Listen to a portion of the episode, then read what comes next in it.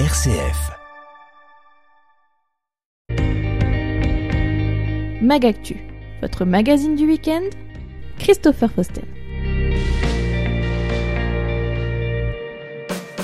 Il est 9h30, bonjour à toutes et à tous, merci de nous rejoindre dans ce Magactus sur RSF Cœur de Champagne en ce samedi 10 juin. Depuis le 1er mars 2022, tous les jeunes de moins de 26 ans et moins de 30 ans pour les jeunes en situation de handicap, sans formation ni emploi depuis plusieurs mois, peuvent bénéficier du contrat d'engagement jeune auprès de leur mission locale ou de leur agence Pôle emploi. Le premier anniversaire du lancement du CEJ est l'occasion pour Véronique Genet directrice de l'association Les Missions Locales Grand Est, de nous dresser un bilan et d'aborder les perspectives pour 2023 dans le Grand Est.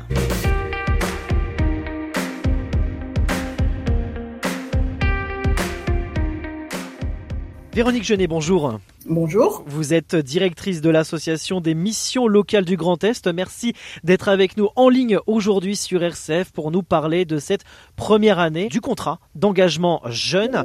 Depuis le 1er mars 2022, tous les jeunes de moins de 26 ans, moins de 30 ans pour les jeunes en situation de handicap, sans mhm. formation ni emploi depuis plusieurs mois, peuvent bénéficier du contrat d'engagement jeune auprès de leur mission locale ou de leur agence euh, Pôle emploi. Véronique Genet, en quoi consiste concrètement ce contrat d'engagement jeune lancé depuis un plus d'un an. C'est euh, la suite du dispositif qui était la garantie jeune avec des, aménagements et en tout cas un accompagnement euh, beaucoup plus intensif, des devoirs en tout cas en direction des jeunes qui signent ce contrat d'engagement jeune, qui acceptent de signer ce contrat d'engagement jeune.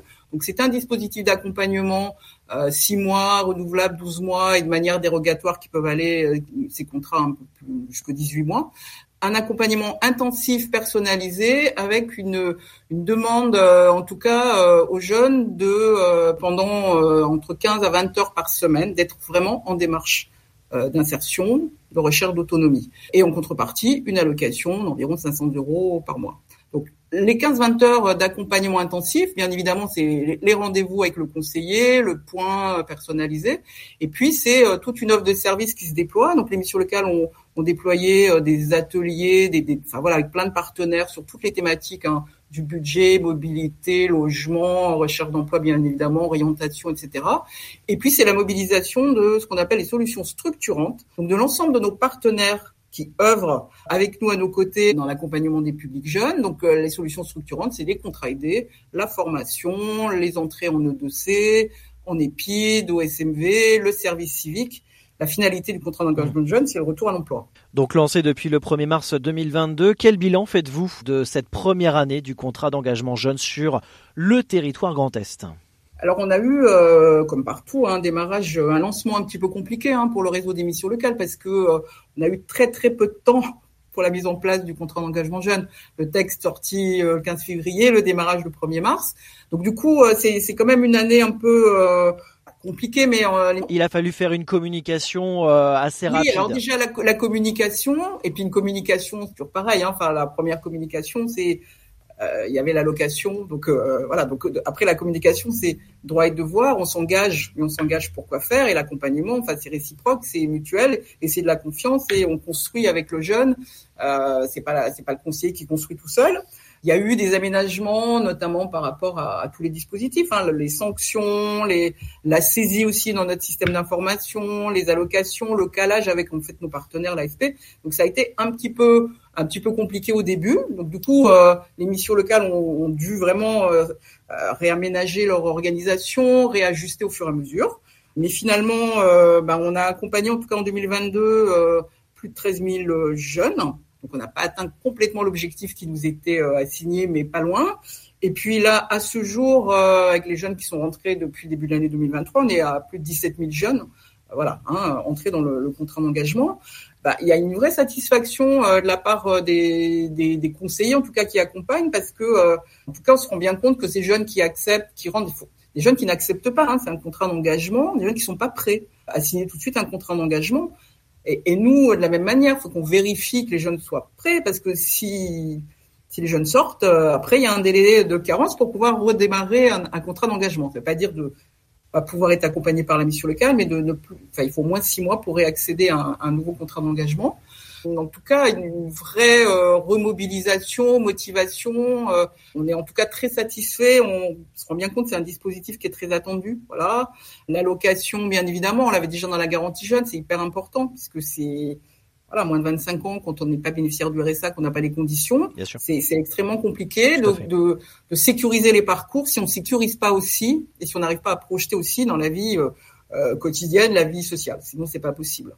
On a mobilisé dans le réseau énormément alors de périodes en immersion entreprise. Donc euh, l'année dernière, plus de 5000 euh, périodes d'immersion d'entreprise avec nos partenaires aussi entreprises qui acceptent, qui jouent le jeu d'accompagner, d'accueillir ces jeunes. Euh, des mises en situation, plus de 5, 5000 euh, situations de type formation, service civique, contrat aidé et accompagnement ben, à l'école de la deuxième chance, EPID, OSMV, euh, l'émission de bénévolat, etc. En fait, le fait de, mettre en place cet accompagnement intensif avec un peu une, une obligation de s'investir, en fait, ça produit énormément de choses. On s'est rendu compte que les jeunes étaient, enfin on s'est rendu compte, on le savait, mais là du coup ça le prouve, euh, extrêmement, euh, comment dire, enfin des missions de bénévolat, de participation, de faire des choses à partir du moment où on leur laisse l'espace pour y aller. Et on le reconnaissait, en plus reconnaître que de mission de bénévolat, oui, c'est dans les 15-20 heures euh, une démarche d'accès à l'insertion, d'autonomie. Euh, en fait, euh, voilà, en fait c'est toujours la, la même chose, hein, c'est de permettre aux jeunes de prouver qu'ils ont plein d'idées, qu'ils ont plein d'envie, euh, voilà, ça, permet en tout cas de, rendre lisible ce qu'on se dit et ce que nous on dit depuis des années, de rendre lisible que oui. Euh, alors effectivement, c'est un cadre un peu contraignant les 15-20 heures. Du coup, le fait le fait qu'il euh, y ait ces 15-20 heures pour certains jeunes, on n'a pas pu démarrer tout de suite parce que c'est trop difficile dès le démarrage. Donc là maintenant, il y a aussi un dispositif qui s'appelle le SEJ. il y a eu un appel à projet SEJ jeunes en rupture en amont du SEJ avec des partenaires plus équipes de prévention ou euh, mmh. associations de quartier qui permettent d'aller chercher les publics, les préparer pour pouvoir démarrer un contrat d'engagement jeune, d'être prêt à, voilà, à respecter euh, euh, voilà, les, les, les, contraintes en fait du dispositif. Avant de poursuivre, Véronique Genet, je vous propose un témoignage justement, l'un des jeunes qui a participé au contrat d'engagement jeune. Elle s'appelle Nassabia. Je suis arrivée euh, à Reims en août 2020 pour euh, des études finalement qui sont annoncées plutôt compliquées. Donc cependant, je me suis inscrite à la mission locale pour avoir un accompagnement afin de rentrer dans le marché du travail, mais aussi euh, m'exprimer un petit peu sur mes projets. Donc j'ai eu un très bon suivi. j'ai fait une année en garantie jeune. ça s'est très bien passé. Donc l'année elle est passée très vite. J'ai enchaîné formation, stage, tout ça. Euh, une fois que j'ai terminé ma garantie jeune, j'étais sur la voie de, des entretiens pour entrer à l'emploi directement. Euh, je me suis dit toute seule, je j'y arriverai pas et j'avais besoin d'un petit boost, d'être accompagnée pour mes entretiens, être beaucoup plus à l'aise. Donc j'ai, je me suis inscrite. Euh, j'ai vu que les, le stage ça pouvait être intéressant et j'étais en accéléré, c'était six mois. Je me suis dit, je vais me lancer dans ça. J'ai fait euh, premier mois des ateliers, des entraînements euh, des entretiens de recrutement, ensuite euh, comment euh, se présenter. Quelques semaines après, j'ai passé un premier entretien pour être euh, secrétaire. malheureusement, ça s'est passé parce que c'était un emploi de remplacement. Donc, j'ai refait un autre entretien au département de la Marne pour devenir secrétaire dans une circonscription. Ça s'est super bien passé. J'ai obtenu mon poste. J'ai commencé le 5 septembre. Donc pour moi, le C, ça, ça a été vraiment un petit parcours de deux mois rapidement. Je m'y attendais vraiment, mais pas que ça soit aussi rapide. Moi, j'encourage fortement les jeunes qui sont un peu perdus dans leur projet à s'orienter vers le CEJ et à y croire surtout. Nassabia que nous avons eu en ligne il y a quelques jours sur RCF. Alors longue vie au SEJ, contrat d'engagement jeune avec euh, l'émission locale, avec également les agences euh, Pôle Emploi, hein, puisque vous collaborez avec euh, les différentes agences Pôle Emploi du Grand Est. Merci beaucoup Véronique Genet. Alors bien sûr, longue vie avec eh bien de l'amélioration et surtout une meilleure, plus de souplesse sur ce dispositif comme vous venez de l'annoncer. Merci beaucoup Véronique Genet, directrice de l'association des missions locales du Grand Est et à très bientôt sur RCF. Merci à vous.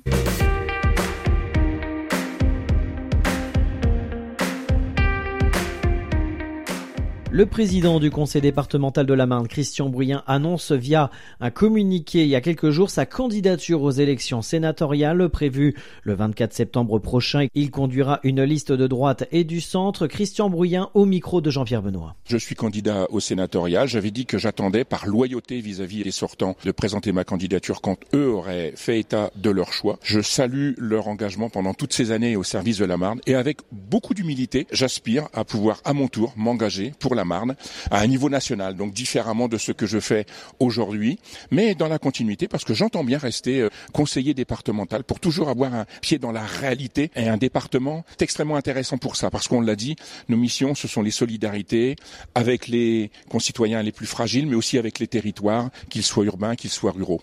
Je me suis engagé en 1995 dans ce qu'on appelle la politique, d'abord au niveau local dans une commune rurale, et puis je suis devenu maire, et puis conseiller départemental, vice-président, aujourd'hui président depuis six ans. Je suis passionné par ce que je fais, mais je pense que cette expérience acquise au fil de ces près de 30 années peut me permettre au niveau national de porter un discours euh, qui sera, c'est l'espère entendu. En tout cas, je ferai tout pour. Je sais me faire entendre quand c'est nécessaire, de manière à ce que les territoires provinciaux, au sens large du terme, puissent toujours être davantage pris en compte, que l'on soit dans l'urbain, dans le rural. Je suis attaché à l'équilibre de nos territoires, au bénéfice de nos concitoyens. Depuis ce lundi 5 juin, un nouveau sous-préfet est installé à Vitry-le-François pour représenter l'État dans l'arrondissement et ses 110 communes. Il s'agit de Djilali Gerza, attaché principal d'administration de l'État, qui était précédemment directeur de cabinet de Mesdames les ministres de la Culture depuis trois ans. Le nouveau sous-préfet rappelle son parcours au micro RCF de Gérald Gaillet. J'ai, euh, depuis euh, le début de ma carrière, eu l'opportunité de travailler en, préfecture euh, au cours de, de 15 années où euh, j'ai eu l'opportunité d'occuper des postes d'encadrement dans différentes préfectures et différents départements, dans l'Oise, les Yvelines, à, Paris, à la préfecture de police. Donc oui, j'ai travaillé dans, beaucoup de services de, préfecture et, et, j'allais dire, euh, je, suis tombé dedans quand euh, j'étais tout petit. Est-ce que le paysage local vous rappelle votre paysage d'enfance? Absolument. J'ai eu l'opportunité dès hier de, faire quelques kilomètres dans, dans l'arrondissement. Moi, je suis né à Rouen. Je suis né en, Normandie, en Seine-Maritime, et, j'ai euh, eu l'occasion de vivre euh, dans le pays de Caux, euh, dans les bocages normands, et, un certain nombre de, paysages qui me sont similaires. Donc, j'allais dire, c'est à la fois un retour pour moi à mes premières amours professionnelles, l'administration préfectorale, et un retour aux sources en termes de paysages de mon enfance. Quelle est la première action que vous allez faire à Vitry-le-François? Écoutez, la première action là de Vitry-le-François, c'est de venir à la rencontre des acteurs locaux, bien entendu, tout à l'heure à l'issue euh, du, dépôt de gerbe, j'aurai euh, euh, l'immense honneur de pouvoir interagir et, échanger avec les élus, mais également pouvoir me rendre à un certain nombre de, lieux symboliques de Vitry-François et de son arrondissement, mais je vous donne rendez-vous dans les jours qui viennent. Âgé de 41 ans, diplômé de l'Institut d'études politiques de Lille et de l'Institut régional d'administration de Lille, titulaire d'un master 2 en administration publique, le nouveau sous-préfet Djilali Gerza est marié et papa de deux enfants.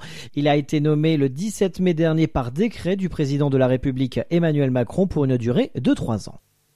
C'est ainsi que nous clôturons ce magazine du week-end. Merci de nous avoir suivis, de votre fidélité. Et un mot de sport. Allez le Champagne Basket pour ce match retour des finales playoff Pro B, puisque le Champagne Basket recevra à la Reims Arena Chalon-sur-Saône. Le coup d'envoi est à 17h et on est tous derrière le Champagne Basket, donc pour cette accession en élite. On l'espère dès ce match retour ce soir. D'ici là, très bon week-end à l'écoute de RCF.